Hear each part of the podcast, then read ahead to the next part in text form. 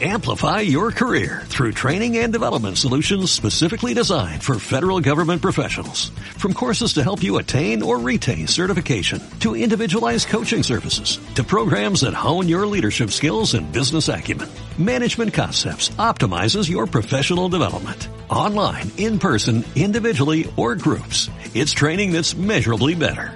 Learn more at managementconcepts.com. That's managementconcepts.com. 101.5 FM.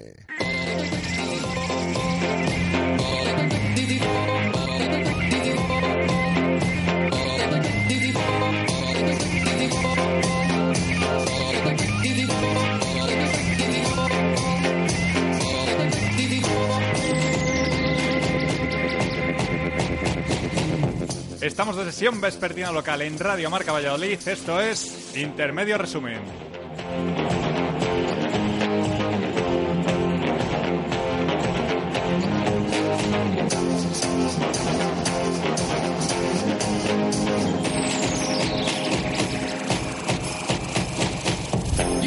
You thought you'd set the bar. I never try to work it out. We just lit the fire. and Now you wanna put it out. You gave it all you got, and what you got is not a lot. Why don't you? ¿Qué tal? Muy buenas, bienvenidos a Intermedio Valladolid. Tenemos una hora para repasarte todo lo acontecido deportivamente durante la semana a nivel local. Es 27 de noviembre, hasta las 8, Javier Heredero. Buenas tardes. Buenas tardes, Marlo. Y servidor Mario Carracedo, te movemos al día desde ya.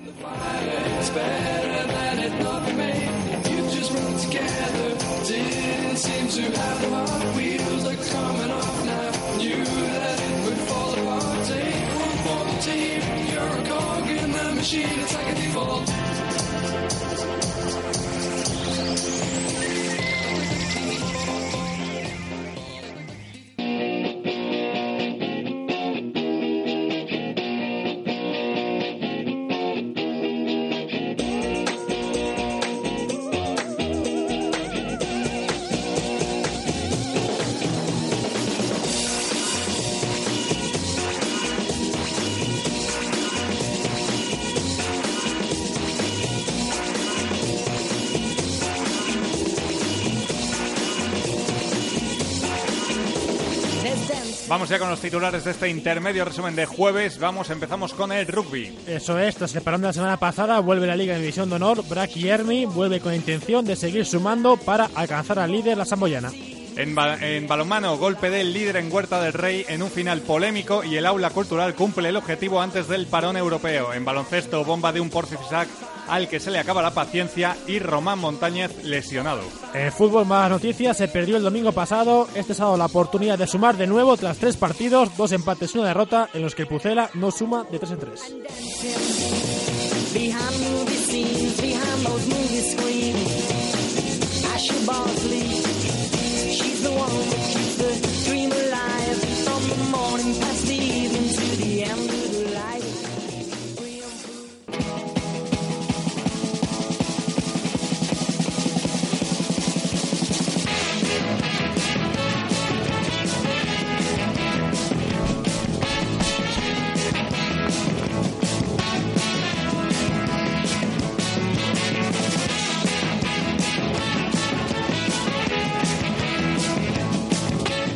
Ahora sí, arrancamos este intermedio Valladolid. Empezamos con la información del rugby. Poco que contar esta semana porque no ha habido jornada. Saludo ya a nuestro compañero José Carlos Crespo. Buenas tardes. ¿Qué tal, Marlo? Te veo muy risueño. Buenas, Poco que, heredero. poco que contar, está aquí en negro, siempre hay mucho que contar. ¿Cómo que Siempre poco? nos podemos liar a darla Ah, de sin poco hueso que y... Hombre, eso seguro que siempre. Contigo siempre, negro. Ya, ya. Bueno, la semana pasada, como bien dice Marlo, no hubo jornada. Esta semana sí vuelve Rugby, División de Honor. Eh, dos partidos contra dos equipos madrileños. Bueno, quizás sea más complicado de- del BRAC, que juega contra, contra Cisneros. Eh, partido no clave, pero bueno, sí que es importante para dar el corte y seguir sumando y seguir sí, buscando ser líder. Bueno, el otro día lo hablábamos en zona de marca y yo Sí. creo que los enfrentamientos eh, entre esos cuatro equipos que están ahí arriba en la cabeza van a, van a ser decisivos y actualmente en noviembre parece raro, pero yo creo que se están jugando finales porque al final esos cuatro equipos dependen de sí mismos y el que consiga ganar a los demás de los gallitos de ahí arriba va a ser el que conquiste la, la cabeza de la liga y el que jugará los playoffs en casa. Yo creo que eh, es muy importante el partido del Quesos entre Pinares y tiene la ventaja de que lo juega en casa. Pero bueno, el Cisneros es un equipo que nunca se da por vencido, el Cisneros es un equipo que está concentrado 80 minutos y que le puede hacer eh, puede ganar a cualquiera. De hecho, es el tercer clasificado en la liga con justicia y de hecho ha estado segundo alguna jornada y creo que es uno de los de los rivales a batir este año. Y vuelve Paco Blanco, ¿no? Que está jugando ahora allí en, en Cisneros. eh, bueno, eh, ex del BRAC, ¿no? Ex del BRAC, vuelve aquí al Pepe Rojo, ya jugó contra el Chami, este, este, esta, esta vez le toca jugar contra el equipo Contra los suyos. el equipo que le vio crecer como, Sí. como jugador, jugador de rugby. Pero bueno, supongo que Paco es un gran jugador, Paco Te Blanco bueno, es un gran jugador y bueno, pues supongo que defenderá la camiseta que está defendiendo en este momento y no, y no mirará para atrás. Tristemente para, para nosotros. Eh, por otra parte, el Chami, que juega contra el Pozuelo. eh, en un principio, un partido que debería ganarse para seguir arriba.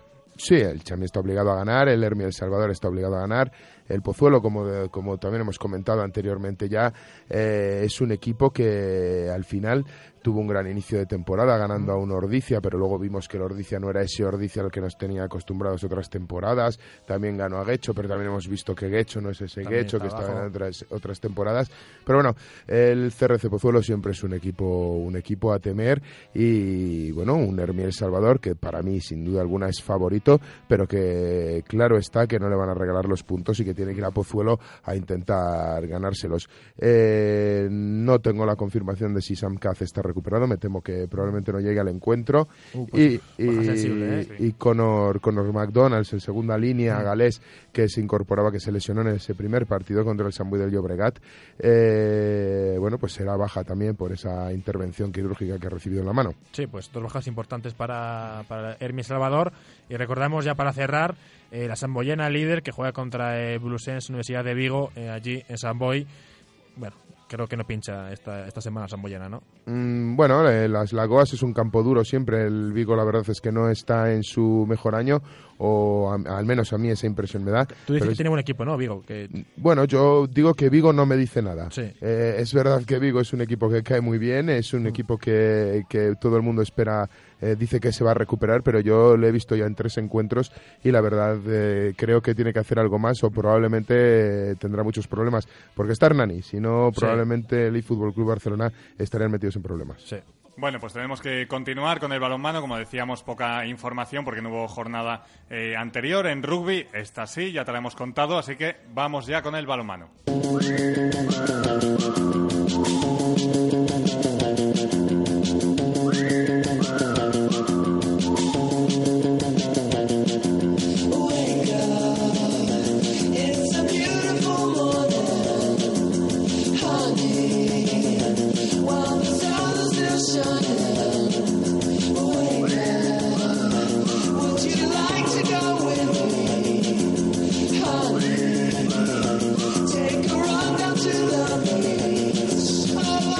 Rugby nos pasamos ya al balonmano eh, para repasar eh, lo que aconteció el pasado fin de semana con el Atlético Valladolid y el Aula Cultural.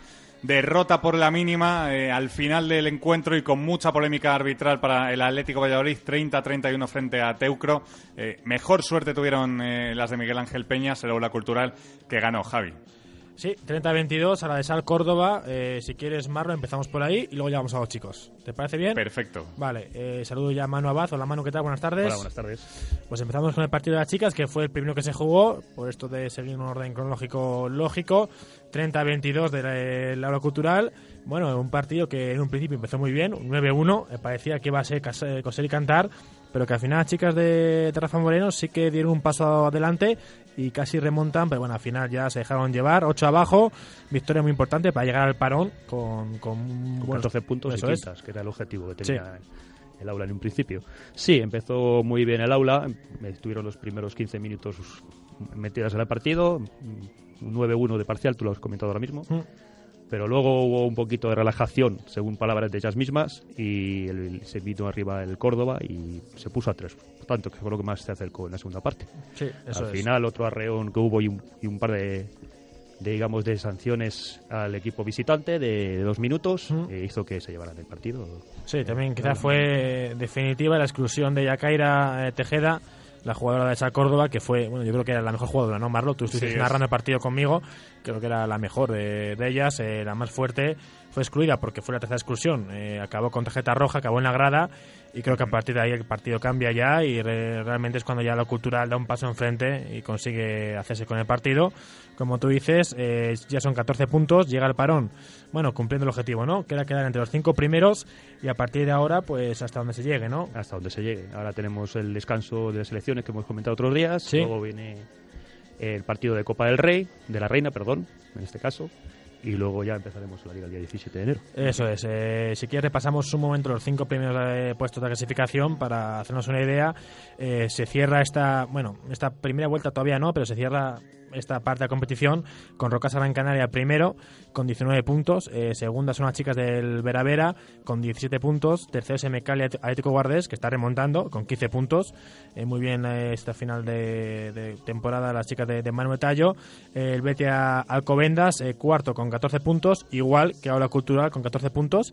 Y si no me equivoco todavía tienen que jugar Alcobendas y Aula Cultural antes de acabar la primera vuelta, así que ahí puede estar quizás el salto de calidad, aunque va a ser muy complicado. Sí, muy complicado Sí. porque la Alcobendas también es un equipo que empezó un poquito con va- dudas, va pero más. lo que hemos dicho, va más. Sí, van a más. eh, van a más, sí. Cierra la clasificación el Alsal Córdoba, que perdió aquí otro día con cuatro puntos, y Vivera Fruta Castelldefels con tres puntos. Bueno, el objetivo este año quizás era mantenerse o estar más arriba, pero has dejado en el parón a 10 puntos el descenso. Quiero decir, creo que el objetivo está, eh, salvo catástrofe, ampliamente cumplido. Sí, está últimamente cumplido. El año pasado ya era un objetivo que estuvo rozando entrar en la Copa de la Reina. Sí.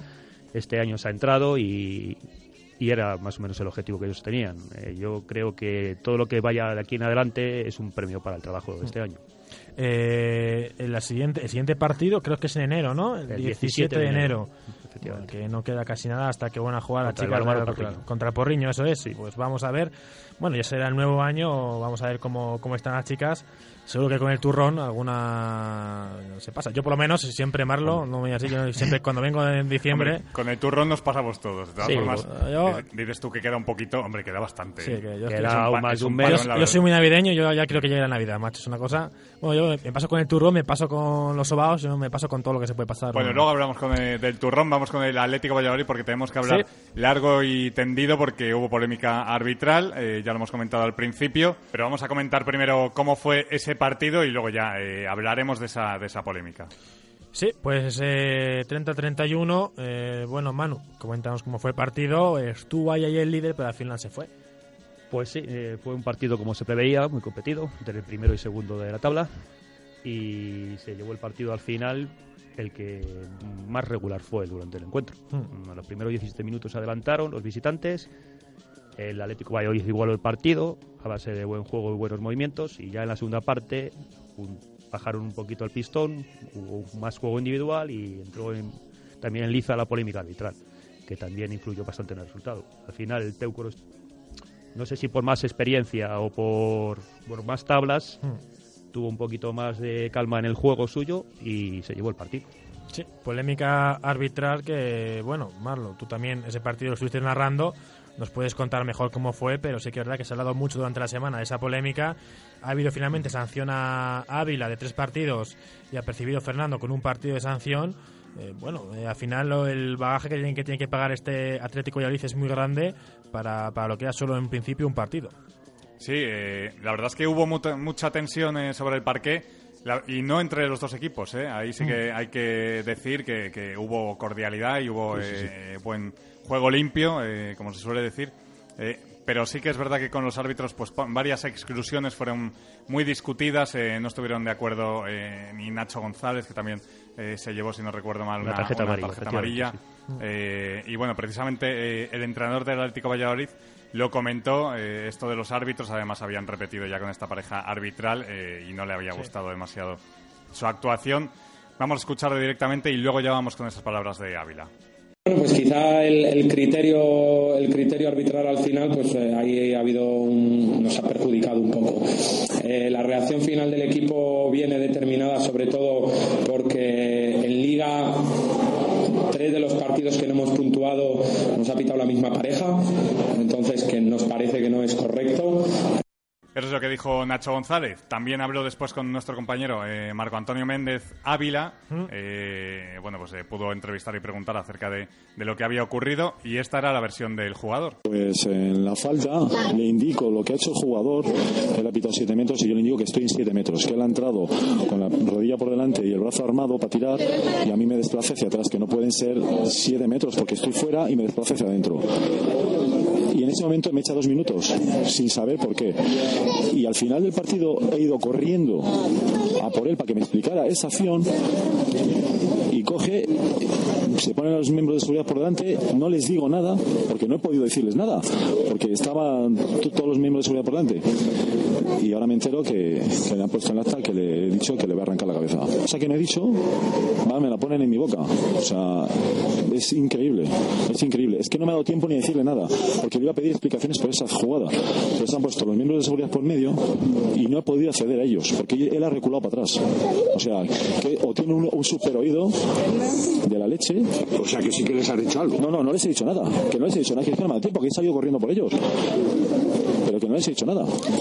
Ahí estaban esas palabras del veterano jugador del Sí. Atlético Valladolid. Al final, eh, como siempre, hay dos versiones. Eh, la del árbitro tienes que, que creer en su buena fe y en su buena Sí. conciencia. Eh, y no tienes nada más Bueno, que y al hacer. final parece que la federación ha creído más al árbitro, ¿no? Porque le han metido tres partidos de sanción. También es lógico que el árbitro está para, para que la federación le crea. Tres partidos de sanción para Ávila, que tendrá que, bueno, que, que ver desde la grada estos tres partidos. Vamos a ver cómo se repone el equipo de Nacho González, que tampoco tiene muchos efectivos.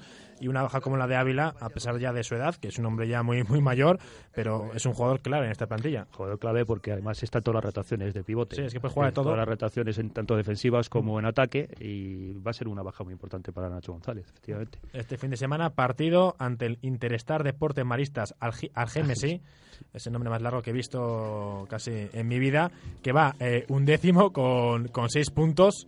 Eh, bueno, en un principio es un partido, como siempre decimos, eh, bueno, se puede ganar, que parece que a priori es fácil, pero es fuera de casa y hay que jugarlo. Sí, hay que ir hasta tierras valencianas y Sí. a ver qué tal sienta el viaje, además con todo lo que ha habido esta semana, que se ha hablado más casi de la polémica arbitral Mm. Que de la preparación del partido. Pues si quieres, Marlo, ya para cerrar, escuchamos a, a nuestro profe habitual, Alf Niño, que nos habla, como siempre, de las chicas, de este parón que va a haber en la liga y también de- del partido de fin de semana de los chicos, de los Nacho González. Le escuchamos y vamos al básquet. Vamos a ello. Otro fin de semana, pero este de semicompetición para el balonmano vallisoletano.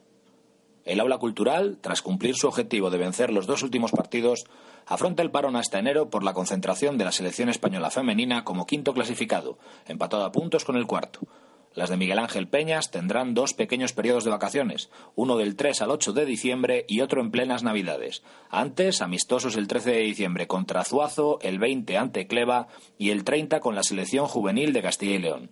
Y comenzando el próximo año, el 3 de enero, ante Sporting La Rioja, para desembocar en la competición oficial con el partido de Copa de la Reina el 10 de enero. Un periodo de preparación, pero no de relax, encaminado a ofrecer una gran segunda vuelta liguera.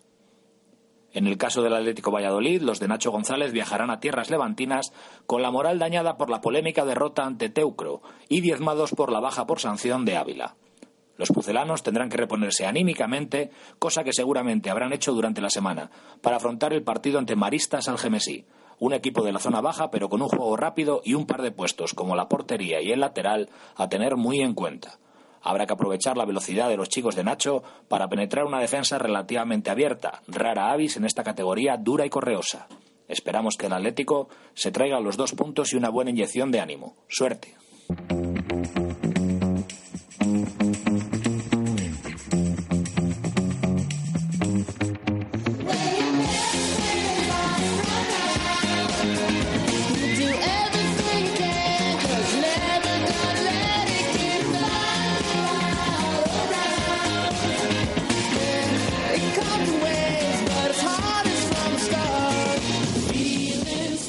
Vamos ya con el baloncesto, semana en la que de nuevo eh, pues las aguas no están tranquilas, de nuevo ha habido una pequeña perlita o una bomba, depende eh, cómo, cómo lo vea cada uno, porque Porfi hizo unas declaraciones en la rueda de prensa post partido que hizo el pasado martes eh, en el Polideportivo Pisuerga, valorando ese partido que, por cierto, eh, perdió el, el Club Baloncesto Valladolid por 69 a 65 frente a rival directo, Planasa Navarra, se queda eh, ahora, por tanto, en la clasificación tercero eh, momentáneamente con seis victorias, dos derrotas, al igual que Breogán y que Planasa Navarra. Planasa Navarra tiene un partido más jugado, está con tres derrotas, pero como digo, la semana ha venido marcada por esas declaraciones de Porfi Fisac. Bueno, declaraciones que hacían saltar todo por los aires, ¿no? Ha dicho Porfi que le queda ya poca paciencia. Bueno, pues... ¿Qué hacemos, Marlo? La verdad es que yo no lo sé lo que hacemos, pero lo cierto es que algo hay que hacer porque sí que cuando le preguntamos eh, acerca de, bueno, hasta dónde va a llegar esa paciencia, porque la gente sigue sin cobrar, eh, ya lo llevamos hablando que las últimas semanas se ha ido rumiando eh, eh, algo eh, en las ruedas de prensa, las hemos notado caras más largas, eh, la actitud no era eh, como en otras ocasiones tan buena, era más negativa, más pesimista. Y bueno, pues al final eh, ha tardado unas semanas, pero ha llegado esas declaraciones. Y como digo, le preguntaban eh, cuánta paciencia puede tener tanto jugadores como entrenador con esta situación. Bueno, pues si bien dijo que en cuanto a los jugadores no había ningún problema, él creía que todos iban a acabar la temporada aquí, eh, pues él no lo tiene más claro, pero casi mejor vamos a escucharlo porque tenemos ahí sus palabras y bueno, pues que cada uno juzgue. ¿La mía o la de todo el grupo? La del grupo tengo claro que llegarán hasta el final en este sentido. La mía no lo sé. Todo influye, no es las condiciones más idóneas, pero os repito que nosotros tenemos una, una función muy importante y es salvar el club como sea. Tenemos unas obligaciones económicas, sabemos que no podemos viajar ni el día de antes, ni dormir, ni tener una serie de gastos que en otros momentos son lógicos, igual que tener una serie de condiciones diferentes, pero son las que tenemos y, y yo esas las acepté desde el primer día. Esas sí que os las digo que el saber que tenía que ajustarme en viajes, que tenía que ajustarme en plantilla, las acepté el primer día. Y esas las tengo claras. El que no cobráramos bien desde el primer día, esas no las tengo tan claras. ¿Te ha dicho algo el club o no? te- Sí, esta semana están trabajando a muerte, os lo puedo asegurar. Incondicional, ya, pero bueno, esta semana para nosotros es muy importante en este aspecto. Están trabajando a muerte para sacar y que pueda la gente estar un poco tranquila, que es muy importante. Yo tengo una paciencia, yo me conozco y sé a mí mismo. Yo sé que ellos están trabajando mucho, pero tengo unas condiciones personales que no sé hasta dónde podré llegar. Personales, no porque no aguante por no saber dónde están, sino es una situación más personal que otra cosa. Palabras de Porfi Fisac, eh, que cada uno saque sus conclusiones. No sabe hasta cuándo, hasta dónde va a llegar eh, el entrenador o esa paciencia. También alude a un tema personal, eh, también relacionado con el económico. Eh, le prometieron que se iban a cobrar las mensualidades bien, acorde a lo, a lo que se había acordado a principio de temporada. Sunil Bardoaz, cuando asumió el cargo a en una de las primeras ruedas de prensa que concedió, declaró que bueno que el presupuesto de la temporada estaba ahí, que todo lo que viniese iba a ser para sumar y para y para adherir más más eh, o engordar ese presupuesto o para eh, quitar deuda. Bueno, pues eh, parece que eso no se ha cumplido, el presupuesto no está ahí, el dinero no está ahí y los jugadores no ven un duro. Bueno, pues eh, habrá que rendir cuentas, ¿no? Supongo. Porque si alguien dice que hay dinero y después no hay dinero, es que algo ha fallado. No sé. eh, en fin, vamos a ver cómo se arregla esto, pero tiene mala, mala pinta. Y más teniendo en cuenta, como ya le dijeron la semana pasada eh, Montañez en, en la tertulia en, en Venancio, que dijo que Porfi era prácticamente la, la piedra filosofal de este proyecto, que era la base, que había pagado zapatillas de jugadores, que hacía de todo. Si Porfi dice dentro de dos días basta eh, y hasta aquí he llegado, vamos a ver cómo queda este proyecto, que en un principio había empezado muy bien en cuanto a sensaciones, pero está claro que al final eh, aquí lo que lo que importa lo que importa es que todos cobren al día y que todos vayan cobrando porque es que viven de esto, es que no, no hay más. Es el alma mater, es el principal culpable de que el equipo vaya 6-2 a pesar de las deficiencias que tiene en la plantilla, pues eh, por esa falta de un hombre alto eh, y bueno, pues una por una rotación corta y la verdad es que sería una bomba. Hablabas también de Román Montañez, precisamente, eh, Sí. bueno, pues cuando todo viene mal dado, pues se acumulan los, los problemas y en ese partido frente a Planas a Navarra se lesionó el escolta catalán eh, un esguince de tobillo eh, que parece algo más grave de lo que podía aparecer al principio. En principio es una lesión que tendría que darle a Román para de recuperación entre eh, tres semanas, incluso llegando al mes. Bueno, pues como dijo Porfisac en rueda de prensa, el equipo tiene, o el club tiene un equipo médico eh, que es como la Virgen de Fátima y van a intentar que llegue para este domingo. Bueno, me parecería muy arriesgado, pero si, si la necesidad es tal, eh, supongo que al final Montañez tendrá que, que arriesgar, pero me parece que es muy. Bueno, me parece una temeridad, ¿no? Una lesión que son 3-4 semanas, que juegue directamente la, la semana siguiente. Vamos a ver, además es un, es un jugador que ya tiene una cierta edad. Siempre una lesión de este tipo puede después costarle más eh, recuperarse. Pero eso sí, esto demuestra la implicación que tiene Román con, con el proyecto y con el club y con el equipo. Sí, sí, sí, eso eh, no se le puede decir nada al respecto. Precisamente mañana habrá rueda de prensa. Vamos a ver si podemos saber algo más acerca de ese estado. Hoy hemos llamado al club, no nos han avanzado ningún, eh, o sea, no, no ha habido ningún avance en cuanto a la lesión de Román Montañez. Vamos a ver si mañana se sabe algo más de, casa, de cara a ese partido que se juega el domingo a las 12 frente a eh, Club Baloncesto Clavijo. Eh, un equipo al que entrena un viejo conocido de la afición vallisoletana, el que era el segundo de Ricard Casas la temporada pasada y que precisamente ha pasado por los micrófonos de Radio Marca esta mañana y esto es lo que hemos destacado de esa entrevista. hay, hay, mucho, hay muchos en esas circunstancias. Tienen un presupuesto contando con las ayudas institucionales y unos, unos sponsors que luego no cumplen. Y las ayudas institucionales y públicas cada vez llegan más tarde y cada vez llegan a año vencido. Entonces, bueno, cuando un club hace un presupuesto lo hace en función de eso. Eh, no, no, no solo Valladolid. Yo, yo, te puedo garantizar que más clubes en, esta categoría y en ACB que están en las mismas circunstancias. No, no es porque sea Valladolid y porque la gestión que hace el club sea, sea mala, ni, ni mucho menos. En ese sentido, Pues esas eran las palabras de Antonio Pérez, eh, también hablando de su equipo, un equipo al que no vamos a analizar porque nos lo va a avanzar y nos va eh, a hacer un pequeño análisis nuestro compañero eh, Ricardo Gómez Ricci, que bueno, pues esto es lo que nos adelanta de ese partido. Hola, muy buenas tardes. El Mayhuigo Valladolid jugará este fin de semana un nuevo partido de la Liga de Coro, esta vez frente al CB Clavijo de La Rioja, con la baja fundamental del mejor jugador del equipo, como es Román Montañez. El conjunto riojano es penúltimo en la clasificación con dos victorias y siete derrotas, en la que es su cuarta temporada consecutiva en esta liga. Es un equipo con una gran cantidad de jugadores jóvenes, pero son los veteranos los que aportan más minutos de calidad al equipo dirigido por Antonio Pérez.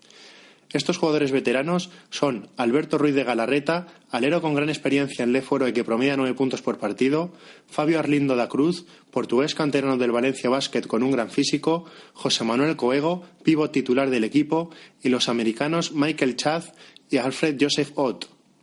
Además, habrá que vigilar muy de cerca al que es su jugador referente, Christian Ngowo, ala pívot que cumple su segunda temporada en el equipo con un muy buen porcentaje de tiro y que promedia 12 puntos y 5 rebotes por partido.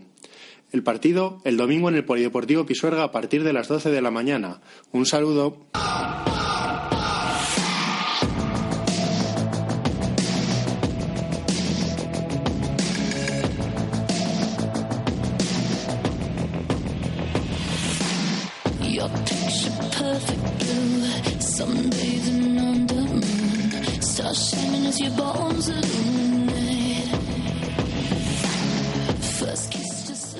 Tiempo de fútbol para repasar esa derrota con la que empezábamos la semana eh, frente a Las Palmas, 1-2 de Real Valladolid en el Estadio José Zorrilla, frente a rival directo, eh, el que era primer clasificado, a la espera de poder dar un golpe encima de la mesa.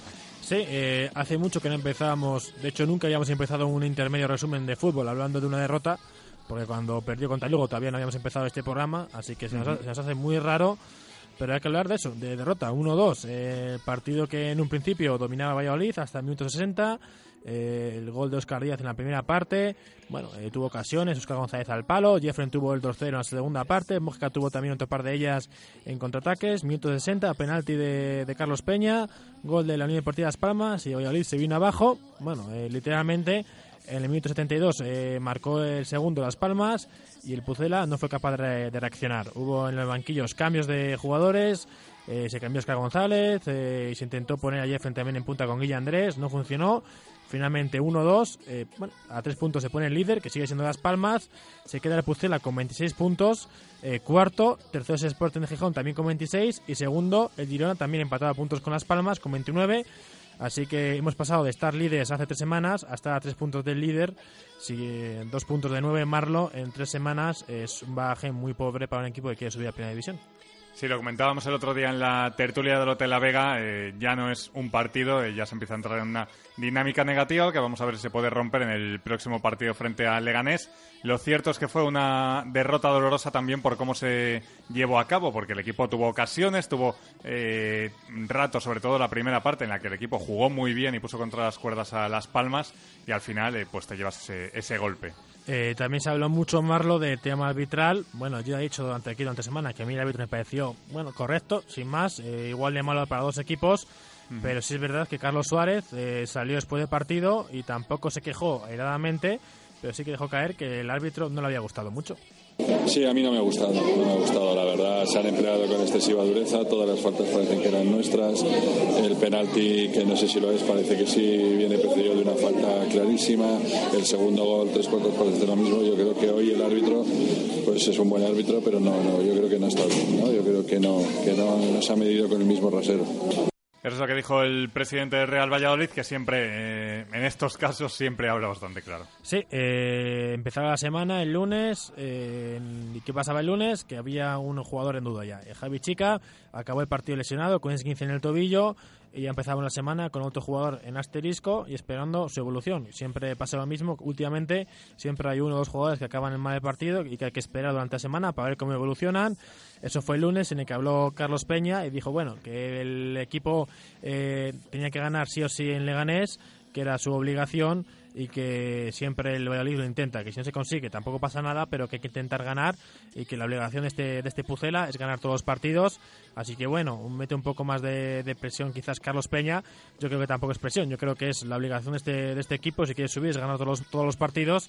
Y el sábado es uno más que hay que ganar y más después de dos puntos de nueve, como, como hemos dicho. El martes hubo día de, de descanso, no hubo entrenamiento, Marlo. El miércoles sí, vuelta al trabajo, entrenamiento a puerta abierta, el último de la semana. Y otro susto, eh, Javi Chica no estaba, estábamos todavía esperándole y durante el entrenamiento Omar Ramos tuvo un golpe con el balón, la pegó mal con su pierna izquierda, con su pierna buena, tuvo que abandonar el, el campo, así que ya estábamos todos otra vez, madre mía, eh, ¿qué va a pasar? ¿Y qué pasaba? Que hoy entrenamiento a puerta cerrada, jueves, penúltimo de la semana, vuelve Javi Chica, buena noticia, sí que está Chica, sí que está el, el catalán, pero Omar Ramos es el que ahora se cae. Vamos a ver, quedó el entrenamiento, queda todavía mañana por la tarde a las 4. Vamos a ver si el jugador canario sí que está o no está. Lo que está claro que ya eh, es otro jugador más lesionado, un jugador que lleva sin ser titular muchos partidos, que el domingo lo fue y tiene la mala suerte, Marlo, de otra vez caer lesionado. Sí, la verdad es que eh, el equipo está teniendo muy, muy mala suerte porque sí que es verdad que empezamos diciendo en el primer tramo de, de- de, bueno de esta temporada en los primeros partidos que al final pues esa con esas rotaciones Rubi estaba consiguiendo que todos los jugadores estuvieran enchufados pero claro cuando van cayendo eh, uno a uno y bueno pues si cae uno solo pues tiene ese tiempo para recuperar otra vez la forma en la que estaba pero claro cuando son eh, varios son seguidos y Sí. vuelven a recaer y demás eh, al final pues los jugadores que los tenías todos enchufados al final les vas perdiendo poco a poco y pasan pues cosas como las de Las Palmas que juegas bien el partido pero al final pues puede ser un tema físico un tema mental eh, pero lo cierto es que al final no llegas a rematar Eso es, Marlo. Si quieres, escuchamos. eh, hoy ha habido rueda de prensa de, de Rubi. Aquí en directo Marca la, ha escuchado a la una y cuarto. Y le preguntábamos precisamente a, a Rubi sobre Omar y Chica, de cómo estaban. Esto es lo que decía catalán. Entrenado normal, Omar se ha retirado a mitad de la sesión. Veremos mañana Omar si completa sesión o no la puede completar. palabras de Rubi que hoy ha dejado muchos titulares entre otros Javi Entre otros, que busca un equipo con mentalidad ganadora, que dice que el partido de Las Palmas fue un partido iguala- eh, igualado, que han analizado lo ocurrido y que dice que sí, que obviamente el equipo otra vez bajó los brazos, que cree que es porque ofensivamente no, no está bien. Bueno, más que no esté bien, que no termina de, de meter los goles, que eso le preocupa, pero que cree que este equipo va a conseguir meter eh, más goles a partir de ahora. También hemos preguntado por el delantero, él ha dicho que la prioridad absoluta es el delantero. En el caso de extremos se verá con cuánto dinero nos quede o con cuánto dinero haya en caja para poder traer a, a un delantero. También hemos preguntado a Marlos sobre el próximo rival, sobre el Leganés, eh, y esto es lo que dice Rubi de, de Leganés, dice que es un equipo bueno que, que le gusta mucho. Me gusta mucho, tengo que reconocerlo. Un rival muy bien trabajado tácticamente, un rival que sabe lo que juega, un rival que, que te- también tiene pequeñas cosas buenas de, de atacar por banda, de juego directo, de contraataque. es decir, que a lo mejor no es una excelencia en nada, pero tiene bastantes cosas, y un rival que de hecho ha perdido un partido por más de un gol contra el Llagostera. Los demás partidos o empata o gana o pierde, pero siempre por un gol. Por lo tanto, nosotros que nos está costando ganar los partidos por más de un gol eh, y ahora ya ganando últimamente, ganarlos, eh, partido complicadísimo, aunque parezca que siempre diga lo mismo como entrenador. Pues ahí estaban esas eh, buenas palabras, palabras muy positivas sobre el Leganés, próximo rival del Real Valladolid, que eh, tampoco vamos a adelantar nada porque nos lo va a contar eh, nuestro compañero Jesús Domínguez. Eso es. Y si quieres, ponemos ya el último corte de, de de hoy, eh, preguntándole sobre el partido del martes. Hace un mes y medio dijo que, bueno, que a lo mejor si la cosa en Liga iba bien, se planteaba incluso rotar en Liga para poder llegar a, a la Copa más frescos. Le hemos preguntado sobre esto hoy y esto es lo que dice. Dice, prioridad absoluta tanto en Liga como en Copa. Lo que quiere él es que siempre gane el Pucela. Mm, Me lo he planteado como primero leganés en esta situación. Eh, claramente vamos a intentar sacar el partido de, de Butarque y una vez salgamos de allí mm, pensaremos con el del Elche, porque además en este caso, mm, claro, nos queda martes para domingo, es decir, que al final te queda tiempo para recuperar de martes a domingo, ¿no? Entonces, de momento me he puesto objetivo claro el de Leganés y a partir de ahí analizar el del martes. Pero prioridad para mí son todos los partidos que juegue el Pucela, ¿eh? Eso está claro, no juegue uno, juegue otro, vamos a plantear el partido para ganar, para intentar hacerlo bien. Bueno, pues ahí estaba ese comentario de Rubi. Seguro que hay aficionados que tienen una opinión positiva, otros que la tienen más negativa, porque, eh, bueno, pues Sí. igual que habrá algunos que les guste que se gane en la Copa y que se, que se siga eh, Pasando rondas. avanzando. Pues hay otros, pues que, como es lógico, que quieren que se centre en la Liga adelante para conseguir ese objetivo que al final es el único que hay esta temporada, que es el ascenso. Completamente de acuerdo. Si quieres, Marlo, ya cerramos el fútbol, como tú has dicho, con, nuestras, con las palabras de Jesús Domínguez, que nos va a hablar sobre promesas, como siempre, y también sobre el partido del Pucela, el domingo a las nueve y media en Madrid, en, en Leganés. Esto es lo que dice nuestro compañero de, de Blanquiuletas. Le escuchamos y vamos con esa terna de secciones que tanto nos gusta y la recta final. La enfilamos. Buenas tardes, compañeros. El Real Valladolid visita este fin de semana Butarque después de cosechar la segunda derrota de la temporada contra el líder. Vamos a ver si con un poco de suerte lo es ya en Leganés, contra otro rival de la parte baja de la clasificación como lo eran Mirandés y Sabadell. Por tanto, el rival a priori es más, un poco más débil que los pucelanos. Eh, los pimentoneros llevan cinco partidos sin ganar, pero la última vez que lo hicieron fue precisamente en su casa y contra el Betis, así que no hay que confiarse. Por su parte, el Promesa recibe al Celta B como el mejor filial del grupo, aunque en las últimas jornadas se ha desinflado ligeramente. Los vigueses son duodécimos y están cuatro puestos por debajo de los blanquioletas, pero llegan a tan solo un punto, debido a la igualdad que hay ahora mismo en la mitad de la tabla. Después de la derrota en Ferrol y de los dos empates que le preceden, nada mejor para despejar dudas que volver a ganar y a a desplegar el juego que los de la barrera acostumbran en los anexos. Como cada semana, no cabe otra que desearles a los dos suerte y también al Simancas y al Tordesillas, que se ven las caras en el derby de tercera este sábado a partir de las 4 de la tarde en Los Pinos. Un saludo y hasta la próxima semana.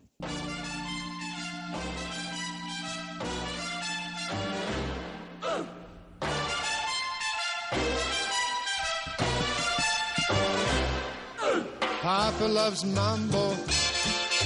Mama loves mambo. Look at him sway with it, getting so gay with it, shouting ole with it. Wow. Papa loves mambo. Papa loves mambo. Ahí escuchábamos ya a Javier Heredero cantando este Páparos Mambo, que quiere decir eh, que Pedro Rodríguez ya está con nosotros escuchándonos para darnos un dato curioso. Eso es, aunque yo cantaba Marlo Loves Mambo, que también sé que te gusta mucho el mambo. Hola Pedro, ¿qué tal? Hola, buenas tardes, buenas tardes Javi, buenas tardes Marlo. Vaya, vaya marcha que tenéis, eh, ahí bailando. Esto es, una, esto es una fiesta continua, Pedro, ya, lo sabes tú. Bueno, a ver, cuéntame que me tienes desde ayer en la tertulia, en el lagar, me tienes en ascuas. Cuéntame el dato ya, por favor. Bueno, vamos con ello, vamos con ello y es un dato para, bueno, ponernos un poco serios, ¿eh? Bajamos del, del mambo a ponernos un poco serios, aunque, bueno, queda mucha liga y todo tiene solución. Pero bueno, a mí me parece un dato muy, muy, muy curioso. Eh, no sé si os habéis fijado que, bueno, algo que le está pasando al Real Valladolid en los 14 partidos de liga que llevamos es eh, que los días que logramos marcar, eh, pues eh, raramente dejamos nuestra portería imbatida y otros días que dejamos la portería a cero, pues el partido acaba en empate porque no somos capaces de, de marcar, ¿vale? Sí. Entonces, es lo de la lo de la famosa manta, la manta corta, ¿no? Que si te tapa el pie no te cubre eh, el cuello y si te tapa el cuello te deja los pies eh, fuera. Bueno, pues eso un poco le está pasando al Real Valladolid. Eh, digamos que cuando podemos poner un sobresaliente a la delantera porque ha marcado un gol, no se le podemos poner a la defensa porque hemos encajado uno. Eh, solamente en dos partidos, el partido del Alcorcón y el del Numancia, hemos logrado que pudiéramos dar un sobresaliente a ambas líneas, a la defensa y al ataque. Eh, vamos a llamar mm, eso eh, conseguir la excelencia. Perfecto. ¿eh? Vamos a llamar conseguir la excelencia ese partido donde tú puedes poner un sobresaliente tanto a una línea como a la otra. Quiero decir que ganar 7 a 1, pues aunque fuera una goleada y un gran triunfo, pues por ejemplo no sería conseguir la excelencia por esa pequeña manchita del, del gol encajado.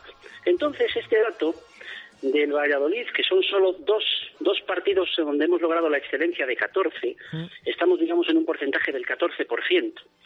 Eh, eh, ¿Qué hemos hecho?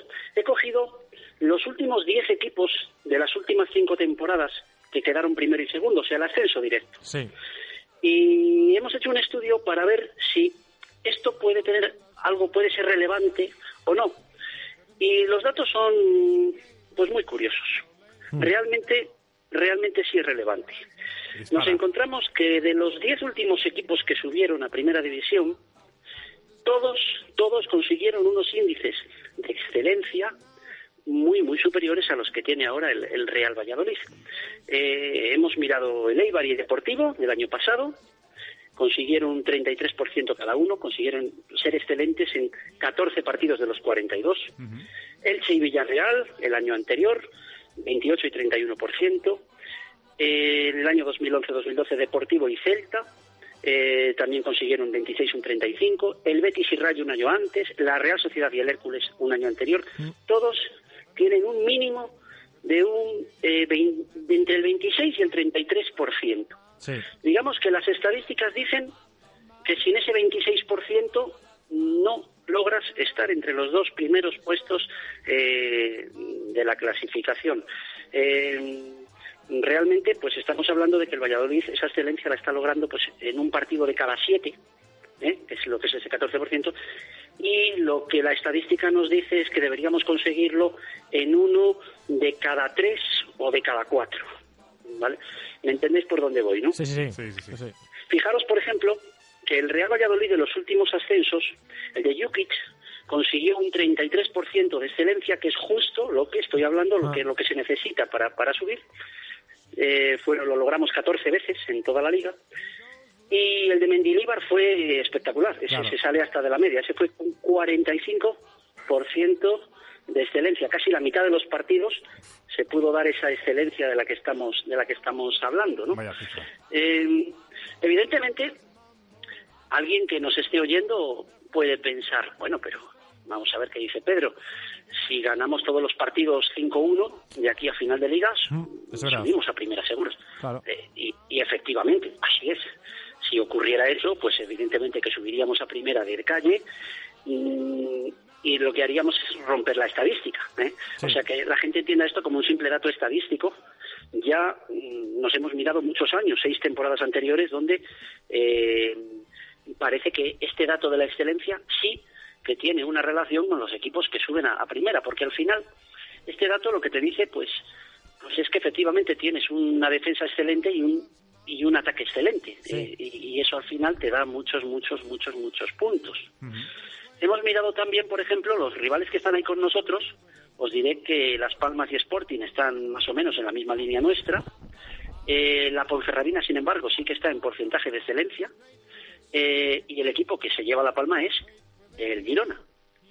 El Girona tiene el 50% conseguido ya de excelencia. Siete veces de los 14 partidos ha marcado y no le han marcado. O sea, con lo cual ha conseguido eh, este dato del que estamos hablando hablando hoy. Vaya temporada Eh, está haciendo el Girona. entonces, fi- la estadística diría que el Girona es el que mejor colocado está para alcanzar esos esos números, ¿no? Hombre, hay que decir también que queda mucha liga. Mirad, si por ejemplo eh, consiguiéramos esta excelencia en los dos partidos siguientes, eh, que tenemos que jugar ahora, pues de repente ya nos pondríamos, del 14 ya pasaríamos casi a un 25, ya estaríamos ya eh, mucho mejor, mejor situados, ¿no?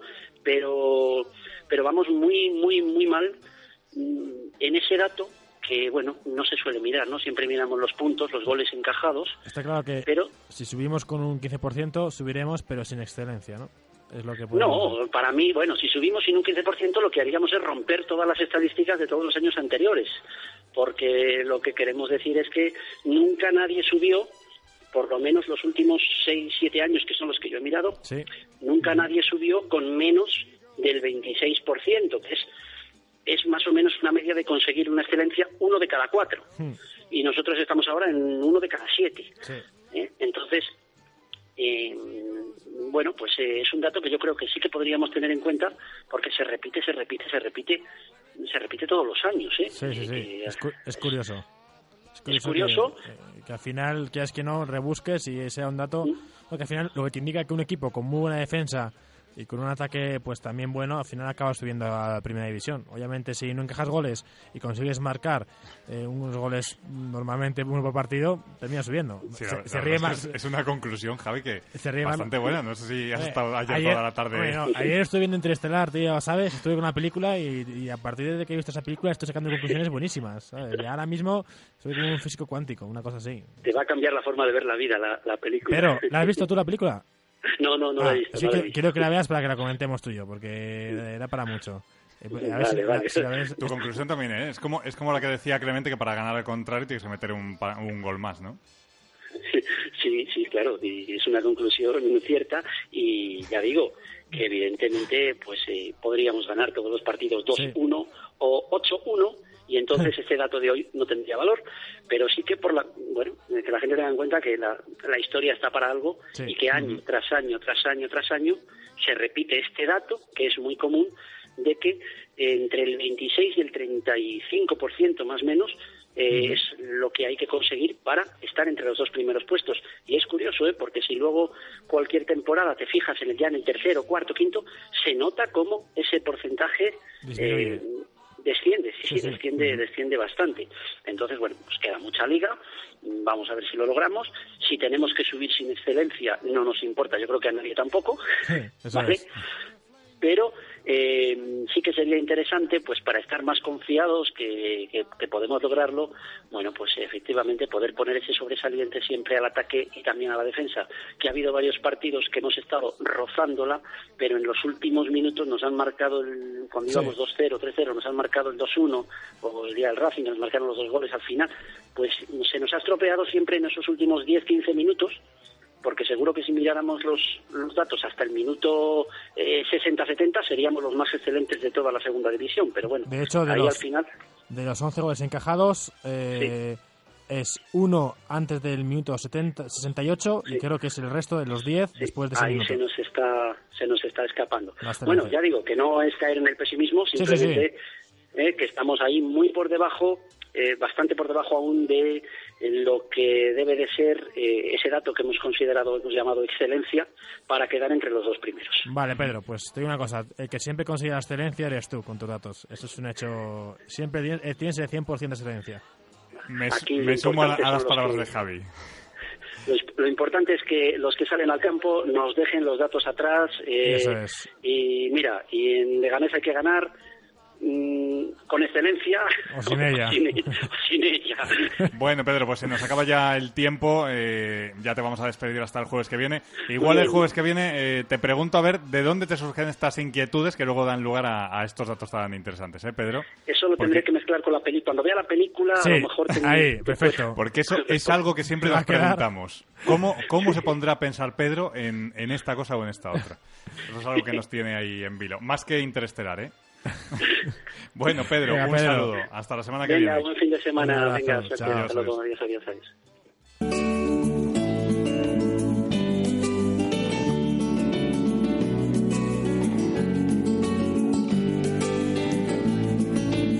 Papá, cuéntame otra vez ese cuento tan bonito de gendarmes y fascistas y estudiantes con flequillo y dulce guerrilla urbana en pantalones de campana y canciones de los Rolling y niñas en minifalda. Papá, cuéntame otra vez todo lo que os digo. Bueno, pues si suena esta canción es que nos va a dar una lección la voz de la experiencia, la voz de la sabiduría, la voz de... De mi padre. Eso es, de Javier Heredero Padre. Buenas tardes. Lecciones te doy yo también todos los días y nunca, nunca lo dices. Hola, papá, ¿qué tal? Bien, buenas tardes, ¿qué tal? Bueno, a ver, cuéntame, bueno, cuéntanos de qué vas a hablar hoy, que creo que es un tema un poquito... Bueno, pues hoy vamos a hablar de fútbol. Ah, bueno, de bien. fútbol un poco en, en general. Normalmente solemos hablar de fútbol, pero bueno, hoy queremos, yo quiero bueno hacer un pequeño un pequeño inciso en, en el fútbol, en las grandes diferencias que, que se están estableciendo en, en el fútbol español. Digamos, diferencias, aquí hay dos equipos que siempre han tenido una, una hegemonía grande, que han sido el Madrid y el Barcelona, pero bueno, no tanta como en los últimos, digamos, seis u ocho años. Aducimos fundamentalmente a motivos económicos, otros que vienen, yo creo que todo viene influido un poco por el reparto que hay de, de las televisiones, que yo no, no quiero meterme a analizar si es justo o injusto, pero sí que es cierto que todos estamos acostumbrados a que normalmente el Madrid y el Barcelona los equipos españoles que ganaban títulos a nivel nacional, también a nivel europeo, pero las diferencias que, está habiendo en las últimas temporadas yo creo que es grandísima. Si todos ahora vemos pues un poco los partidos que juegan el Barcelona y el Madrid, no ya en su casa, casa, salvo que ellos jueguen en- entre sí, prácticamente son, son imbatibles. Los partidos que, que juegan fuera de casa, pues normalmente les están ganando por cuatro, por tres, por cinco, que la verdad que si vemos la historia casi siempre ganaban, pero yo mm, no se ganaba con, con esta diferencia. De hecho, todos recordamos pues, partidos que el Valladolid ha ganado o ha empatado con el Barcelona y con el Madrid, incluso incluso remontando. Sí es cierto que, que el año pasado el Valladolid ganó al Barcelona, pero bueno, eso yo creo que fue realmente un accidente, porque si todos viésemos un poco el, el partido, pues diríamos que de mil partidos sería el único que puede puede ganar el Valladolid. El sábado, bueno, yo estuve viendo concretamente el Eibar al Real Madrid y bueno, prácticamente el Madrid sin jugar nada, llega cuatro veces, te hace cuatro goles, independientemente de alguna decisión arbitral que bueno que se quiere y el Barcelona pues más más o menos lo mismo.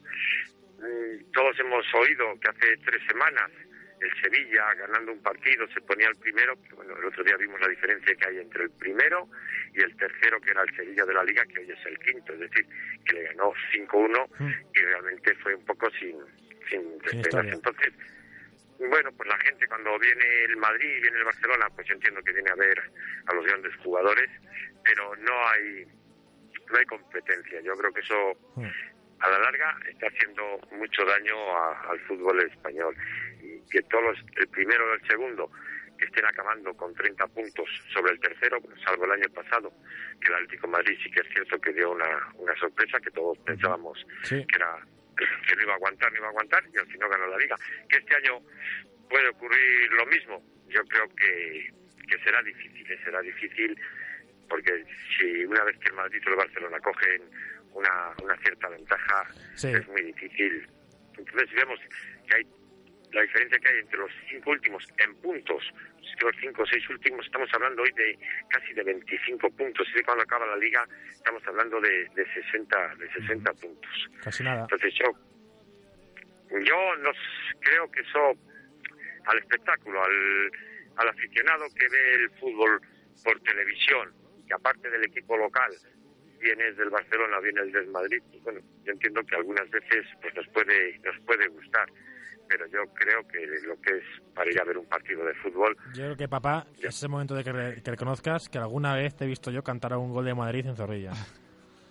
¿No? bien, pero bueno, eso siempre ha ocurrido, si eso Uy, uy, uy. Este es un tema el delicado. ¿eh? Pero bueno, vamos a ver. No, no, no. Yo eso, eso ya es otro tema que podemos entrar, que si las aficiones de Valladolid o de esta zona de Castilla y León, cuando vienen equipos como el Barcelona o como el Madrid, cantan, cantan los goles. Pero es que realmente antes cantaban los goles, o algunas veces cantábamos los goles, porque bien es cierto que Madrid y el Barcelona se jugaban la Liga, entonces, bueno, pues ahí, si el Valladolid estaba salvado, pues hay gente que quiere que ganase el Madrid o el Barcelona, pero con todo y con eso, el partido no estaba decidido. Si es que los partidos con estos equipos se deciden a los 20 o 25 minutos, es que no tienes realmente, no hay, no hay emoción, no hay ninguna emoción, ¿eh? O sea, Y esto es, algo que hablamos eh, casi cada jornada que vemos algún partido los fines de semana de, de, de la liga, eh, que al final antes ibas a ver partidos de fútbol entre, bueno, pues con un equipo grande o lo que fuera, pero ahora al final es que vas a ver la exhibición de, de unos jugadores de, de talla mundial, pero no vas a ver un, un partido disputado porque, porque no hay disputa. Tiene una cosa, que esto es, esto es, a mí me hace mucha gracia, porque cuando el Madrid gana 0-6 o 0-8 a la Almería, como ganó el Barça hace, hace creo que cuatro años, eh, la gente dijo, "Oh, vaya liga, no sé qué, pero cuando el Madrid eh, o el Barça pinchan a lo mejor contra Celta de Vigo, la gente dice, es que, es que encima, hay sí. crisis, ¿sabes? Está, es tan mal. Es decir, es Claro, que la exigencia, la exigencia es tal... te vas acostumbrando, La sí. exigencia es tal que ahora mismo Madrid y Barça tienen que ganar todos los partidos sí o sí. Es una exigencia brutal que hace... eh, bueno, 5 o 6 años no, no existía. Yo recuerdo la liga de que casi ganó la Real, la liga que ganó el Valencia, la liga que ganó Sí, el Deport, que han pasado solo 8 o 9 años, que no hace tanto. Creo que los últimos 5 o 6 años se ha creado una, una, una bola, una exigencia que es mayúscula. Es que, es que la situación económica que tienen ahora mismo el Madrid y el Barcelona, que permite tener siete u ocho jugadores en el banquillo, incluso algunas veces ni convocados que son internacionales por Alemania, por Sí, sí. España, por Brasil, y no pasa absolutamente nada. Cuando en un equipo normal de tipo Real Sociedad, tipo Celta de Vigo, tipo Valladolid, se te lesiona un jugador o, dos, prácticamente puede ser que te- el descenso a, a segunda a segunda división. Entonces, yo creo que esto, desgraciadamente, ya no tiene ya no tiene solución, ya no tiene solución. Bueno, porque sí, ¿por qué no? A lo mejor eh, un, un- un reparto más equitativo de los derechos de televisión, un... es complicado Sí, porque... pero sí que es verdad que a ver eh, quién baja ahora de carro a Madrid y a Barça. Claro, es lo complicado. También, también es Pero- verdad que ellos dicen que, que si no fuese por Madrid y Barça, la gente no vería la, la Liga Española. Y yo creo que eso es un si no poco... por el nivel de- del Madrid y del Barcelona, la televisión no pagaría tantísimo. O sí, dinero, ¿eh? o sí, porque a lo mejor sería fuese más igualada, como en la Premier League, la gente a lo mejor ve un, un Fulham eh, Queens Park Rangers y aquí en España la gente lo ve porque es muy igualado y hay mucha igualdad. Es decir, sí y no, ¿sabes? Es que eso también es un poquito, a lo mejor si la liga dentro de cinco años conseguimos que sea más igualada, ponemos un tope salarial lógico para todos los equipos, a lo mejor así conseguimos que la liga sea se venda mejor y conseguimos que los estadios se, se llenen de gente, conseguimos, no sé, creo que, que se pueden hacer mucho mejor.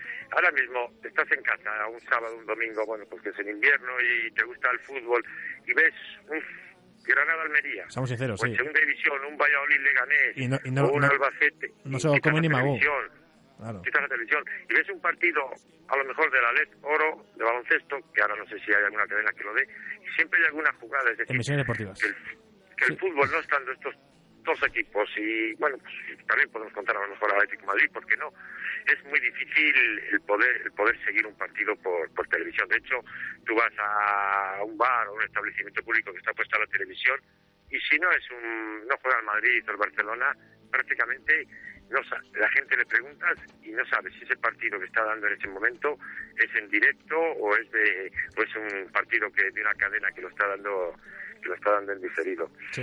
Bueno, papá, pero bueno esto Sí. esto es lo que tenemos y y hay que convivir con esto. Eso hay es. que convivir con ello exactamente Bueno, pues nada, te vamos a despedir ya hasta la semana que viene, se nos agota una el tiempo. Sí, sí, una sí, las que quieras. de, de- de segundos que bueno no he vuelto a leer yo ahora bueno estoy muy ocupado por el trabajo que, que tengo en estos momentos Sí, padre. pero de aquel Levante Zaragoza que iban a ir todos a la cárcel y todo que se iba a Están investigar todos, eh, papá, todos en Chirona, se han ido, todos, como la pantoja. Todos en se han ido todos, sí, sí. sí, Bueno, sí, ya, sí, sí, ya sabes sí, cómo sí, es esto. vale vale vale vale Te ha quedado claro, ¿no? Muy bien. Muy bien. De Venga. acuerdo. Bueno, Vale. Un abrazo. un saludo, Venga. hasta la semana que viene. Chao, adiós. hasta luego hasta luego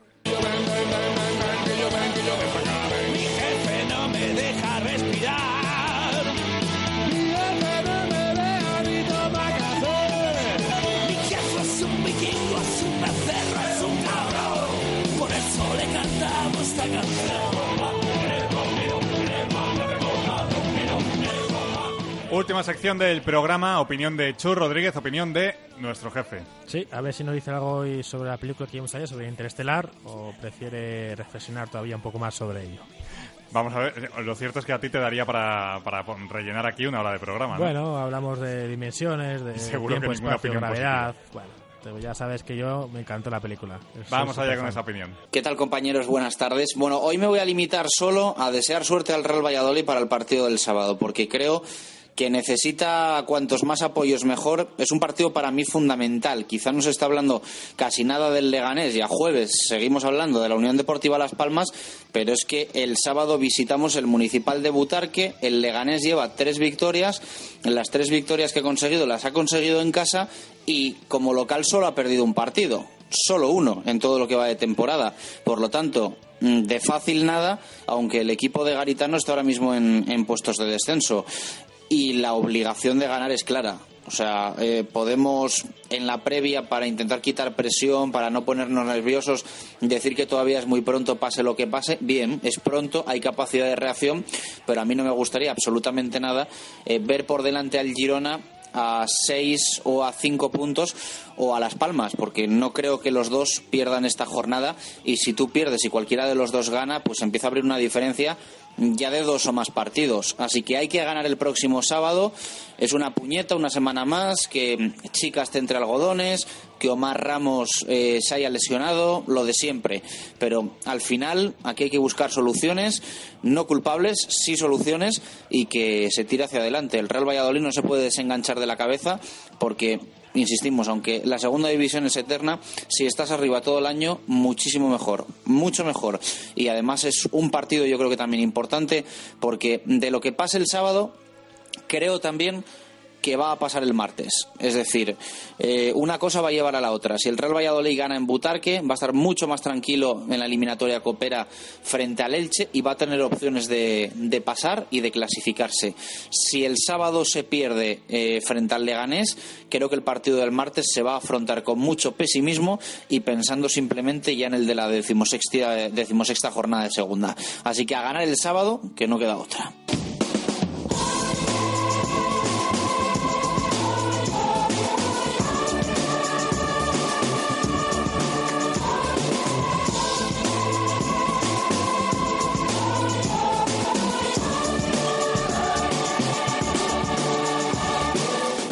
Hay tiempo para más. Has escuchado intermedio resumen. Te hemos intentado concentrar todo lo que ha acontecido a lo largo de la semana y que te hemos ido contando en directo a Marca Valladolid. Heredero, hasta mañana. Hasta mañana, un abrazo. Como digo, nos escuchamos mañana, ya sabes, de 1 a 3. Un saludo, adiós.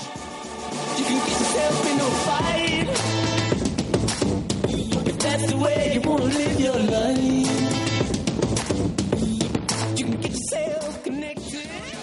segunditos esta segunda parte, una primera parte, ya lo decíamos, donde el Sevilla no ha jugado a nada, donde los futbolistas han estado a un ritmo cansino y donde solo ha habido una ocasión y ha sido para el conjunto holandés. Así que la noticia, como decíamos, está mucho más en esos, en esa cárcel, bueno, cárcel, en la... No, no, no en la cárcel, pero sí, ya sabes que hay 150 aficionados del Sevilla detenidos. Ah. La última hora, fíjate, pasa porque según algunos aficionados que están allí, la policía les ha pedido 50 euritos si no al calabozo, y que firmen la expulsión. Amplify your career through training and development solutions specifically designed for federal government professionals. From courses to help you attain or retain certification, to individualized coaching services, to programs that hone your leadership skills and business acumen, Management Concepts optimizes your professional development. Online, in person, individually, or groups. It's training that's measurably better. Learn more at managementconcepts.com. That's managementconcepts.com.